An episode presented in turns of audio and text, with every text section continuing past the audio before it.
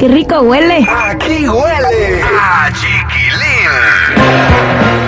Está Yadira Rentería con nosotros para contarnos el mitote de Ana Bárbara. Oye, zapotazo se dio en pleno concierto, caray.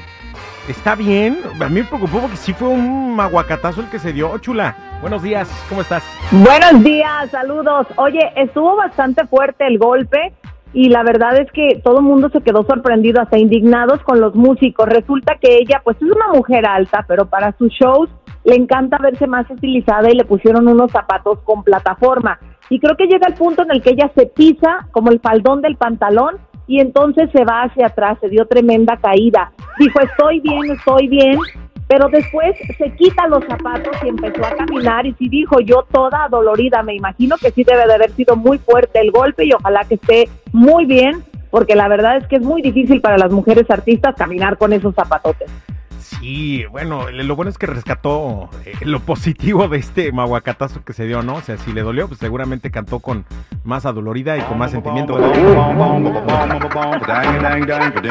fue un éxito, eso sí. Qué bien, y como las grandes se levantó Ana Bárbara. Vámonos al siguiente chisme porque eh, vimos a Rebeca Jones, ya de una actriz mexicana eh, muy querida, pero la vimos enferma. ¿Está enferma ella?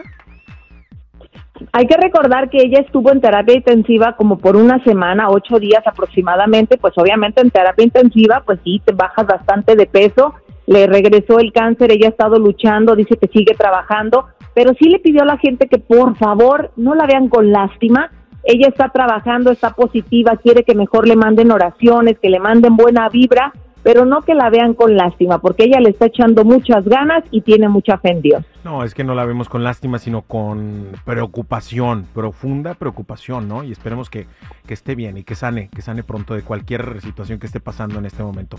Te queremos, eh, querida Rebeca Jones. Oye, eh, y hablando de otras mujeres también muy exitosas dentro del regional mexicano, Carolina Ross le mandó un recordatorio a Ernesto Barajas, quien pide apoyo y unión entre músicos de Culiacán, pero ¿por qué?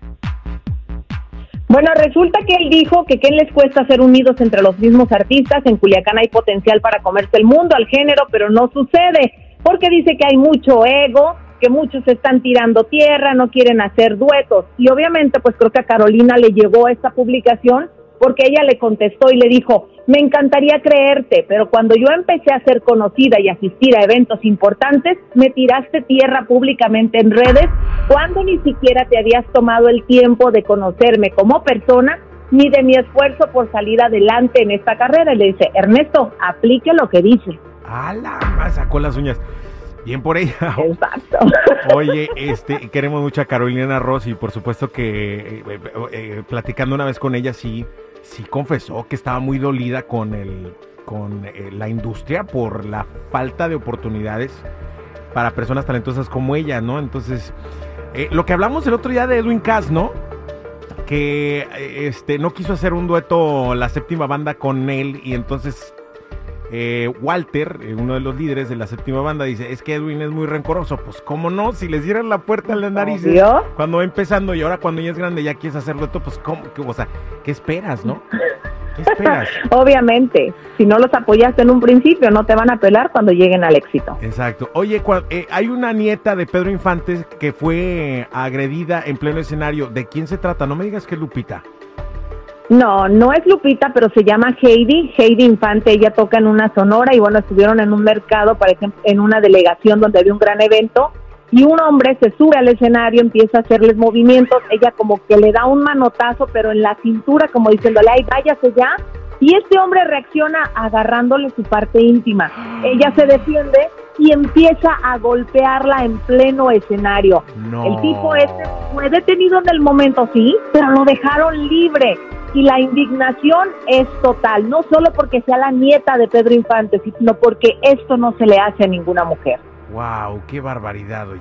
Ojalá que no quede impune esta situación. Yari, te agradecemos mucho por la información, cuídate mucho, que tengas muy bonita semana. Ya, persínate, manita arriba. nombre de Padre, Igualmente para vámonos, ustedes. Y vámonos, que vengan muchas bendiciones para todo mundo en esta semana. Gracias, Yari. Adiós. No olviden seguir mis redes. Yadira Rentería Oficial y Chismes de la Chula. Gracias. Ay, qué rico huele. Aquí huele a chiquilín. La raza.